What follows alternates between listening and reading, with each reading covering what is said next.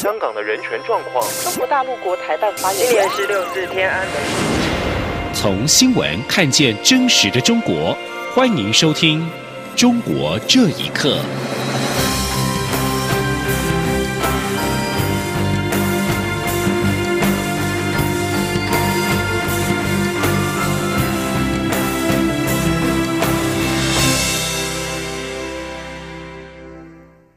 听众朋友们，晚安，欢迎收听《中国这一刻》，我是李自立。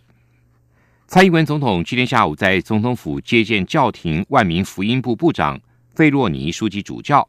总统在接见时致辞表示，教宗常提到以对话来取代暴力是最好的方式，他非常认同，这也是民主台湾的信念。总统并指出，台湾教徒非常期待教宗能够亲自访问台湾，也希望透过费洛尼书记主教的到访。促进台泛之间更多的了解跟交流。记者欧阳梦平的报道。由台湾七个天主教区轮流举办的全国圣体大会，今年三月一号在云林县举行。教廷万民福音部部长费洛尼枢机主教特地以教宗方济各特使的身份应邀出席。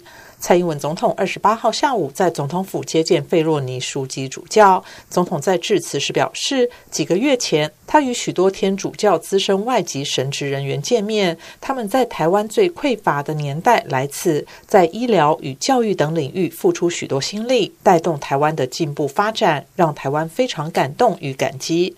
总统指出，在台湾各宗教之间的相处十分融洽，彼此尊重的风气也受到教廷的肯定。梵蒂冈和台湾曾经多次合办跨宗教的交谈会议，他也希望透过费洛尼枢机主教的来访，促进台湾与梵蒂冈之间有更多了解与交流。总统也表示，他非常认同教宗常说的“以对话取代暴力”，台湾也会持续作为教廷人道慈善的伙伴。总统说。我们台湾跟教廷共享自由、人权、博爱等普世的价值。对于教宗方济各，呃，常提到以对话代替，呃，来取代暴力，呃，是最好的方式。我也非常的认同，这也是民主台湾的信念。未来我们将持续作为教廷人道慈善的伙伴，为世界做出更多的贡献。蔡总统最后除了感谢费洛尼书记主教专程来台共襄盛举外，也表达台湾教徒们非常期盼教宗能够亲自访问台湾，带来天主至高的祝福。中央广播电台记者欧阳梦平在台北采访报道。香港特首林郑月娥日前透露，已经收到北京中央人民政府发出的公函，公开就港府禁止香港民主党运作表达意见，并要求港府提交报告。有分析表示，香港主权移交中国之后，首次出现类似的做法，相当的罕见。民主派议员认为，这是北京中央公然介入香港事务，违反“一国两制”。特首不应该向中央交代，而应该向香港人民交代。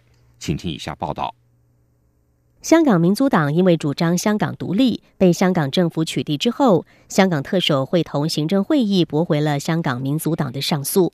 维持香港民族党是非法组织的决定，民族党继续运作就是违法的。任何人参与相关活动都会触犯法律。民族党则是提出了司法复核。香港民族阵线发言人梁颂恒接受美国之音访问时表示，港府保安局援引所谓的社团条例来取缔民族党，而这项条例针对的是黑社会帮派组织，并不适用持不同政治观点的团体。国民党议员大律师杨月桥也表示，中央政府发出公函要求特首提交报告，介入了香港内部的事务。国民党强烈谴责，认为特首不应向中央交代，而应该是向香港人民交代事件。香港亲北京的建制派不同人士则表示，支持北京公函所表达的立场，以及特首向北京提交报告。有法律人士认为，北京的公函不但对法庭、对全港构成了压力。一国两制明确规定，北京除了国防和外交事务之外，无权干涉香港内部事务。北京此举明显是担心民族党向法庭提出司法复核，而港府禁令的理据薄弱。至于香港特首林郑月娥表示，中央政府以公函表态支持禁止香港民族党，是对特区政府工作的肯定。他身为行政长官，就相关情况提交报告，是体现向中央政府负责的限制责任，绝对不存在中央政府的干预。北京公函事件引发了舆论的关注。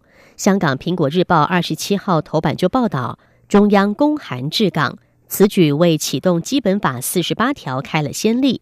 报道还说，北京对付港独。即使有关做法会危及国际社会对“一国两制”的信心，也在所不惜。央广新闻整理报道：中国人大会议举行的前夕，全国人大代表提案修改刑事诉讼法，二审刑事案件取消书面审查，必须开庭审理才能作出判决。这项建议获得法律界人士广泛的支持。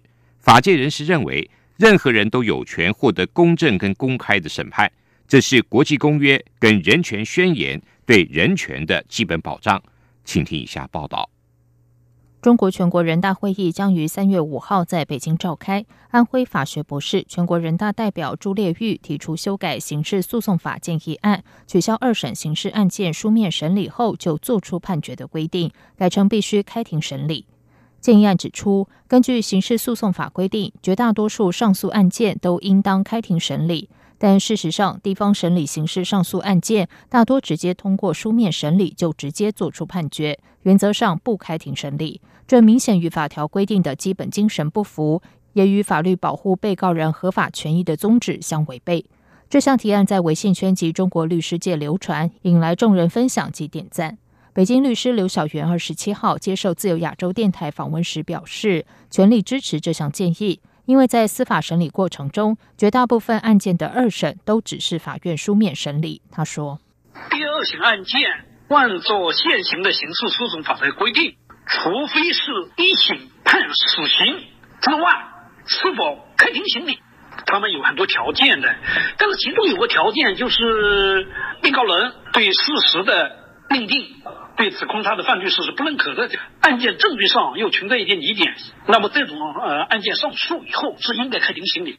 刘小元表示，第二审案件应该全部开庭审理，以查明事实。因为被告者上诉就是对案件的审理事实或程序有不同意见，否则没必要上诉。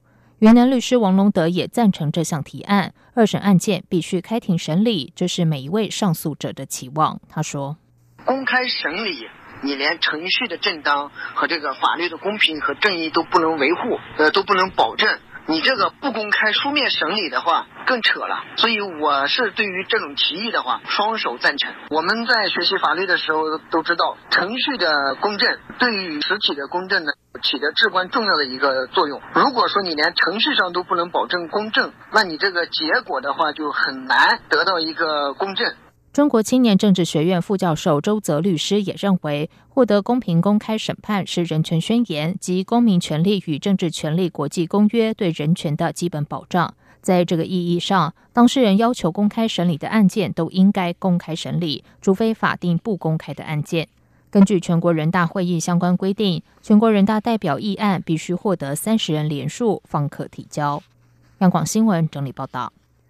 中国维权律师江天勇原定在今天二十八号刑满出狱，他的父亲和胞妹前往河南接他出狱，但是目前江天勇和他的父亲跟胞妹都失去联络，下落不明。根据中国维权律师关注组今天发出的新闻稿，指前往河南准备接江天勇出狱的维权律师的家属表示，监狱人员声称已经有人接走江天勇，而江天勇身在美国的妻子金变玲表示。未能联络到家人，感到很焦急。江天勇原定在今天正式出狱，结束了长达两年之久的羁押和监禁。然而，官方今天早上声称江天勇获得释放，但目前却下落不明。中国维权律师关注组忧虑江天勇释放之后仍然遭到软禁。中国维权律师关注组也要求北京当局尽快的交代江天勇和江天勇的胞妹跟父亲的下落。媒体报道，中国江西省全部学校将从新的学期开始推广红色文化课程，教材的范围包括了从幼稚园一直到大学。评论认为，这套课程就是要让学生不论上什么课都不忘官方的意识形态。如果中共也计划把这套课程推向海外，那就是天方夜谭了。请听以下报道：江西省从今年春季开学起，全省各级学校都将开设红色文化课程。整套的教材包括了幼稚园、小学、中学、大学等，共六册。这是中国首套系统性红色文化教材。而谈到红色文化课程，相关课程的负责人表示，这是为了实现由思政课程转向课程思政的探索。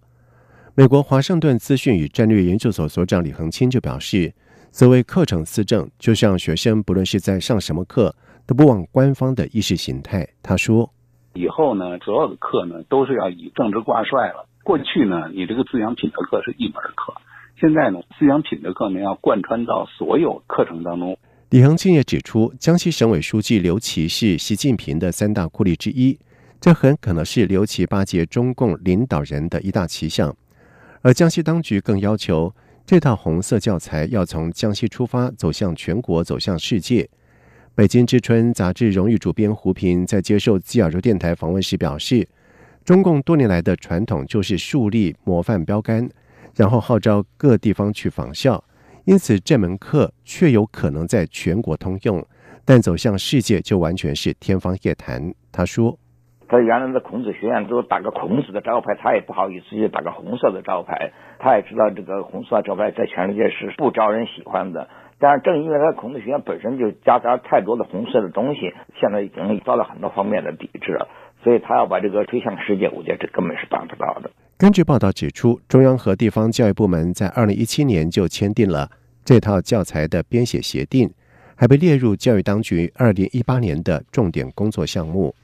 央广新闻整理报道。美国联邦贸易委员会的官员二十七号表示，用户快速成长的中国影音分享平台抖音同意支付美国当局五百七十万美元，大约新台币超过一点七亿元的罚款。以就非法搜集儿童各资的指控进行和解。美国联邦贸易委员会表示，抖音的罚款创下了侵犯儿童隐私案件的最高纪录。抖音的前身是音乐短片应用程式公司，而抖音的中国母公司字节跳动在二零一七年年底并购了这家音乐短片公司，扩大在美国的市场。美国联邦贸易委员会官员表示。现称抖音的营运商都知道许多孩童使用这款手机的 APP，而他们搜集十三岁以下的用户的姓名、电邮地址跟其他的个资之前，没有取得父母亲的同意。大批青少年使用抖音这项服务，让他们可以建立并且分享十五秒的短片。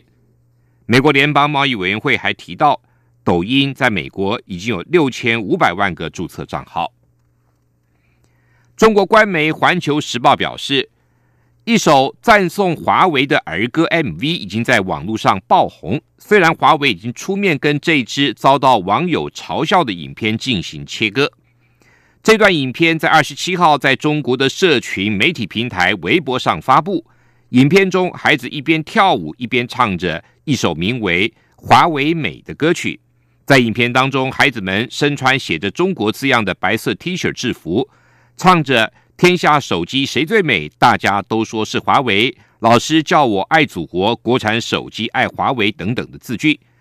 华为告诉路透社，华为公司对这个影片事先并不知情，而且这跟该公司无关。根据影片出处资料，这段影片是由珠海市青少年妇女儿童活动中心制作，该中心是中国政府补助的单位。华为最近一直努力排除。华府跟其盟国对该公司逐渐的不信任，他们指控华为设备可能被用于中国间谍活动，而华为也多次否认这些指控。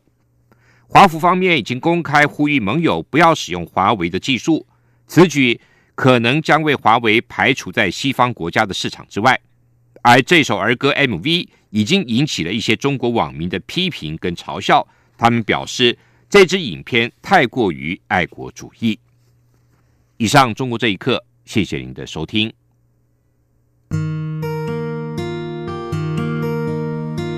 无限的爱向全世界传开，永恒的光。